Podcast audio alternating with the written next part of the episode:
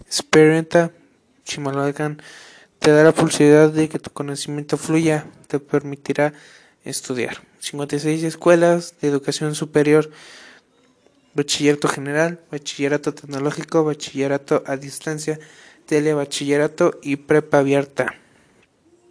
8 escuelas de nivel académico estables donde, donde esas 8 escuelas eh, le permitirán competir con cualquier otro tipo de escuelas más superiores.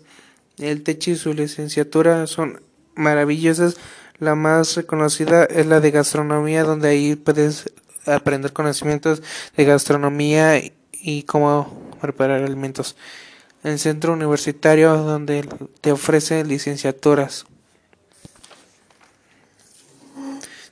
Si, si tus padres no han aprendido, si nunca pudieron terminar la universidad preparatoria primaria, hay 10 escuelas, escuelas 16 escuelas de capacidades laborales, 14 SEAJAS y 2 EDAJES. Chimalhuacán te está dando la oportunidad de aprender cosas nuevas para que sus alumnos puedan este, tener conocimientos apropiados que contribuyen a su, a su estado, a su pueblo.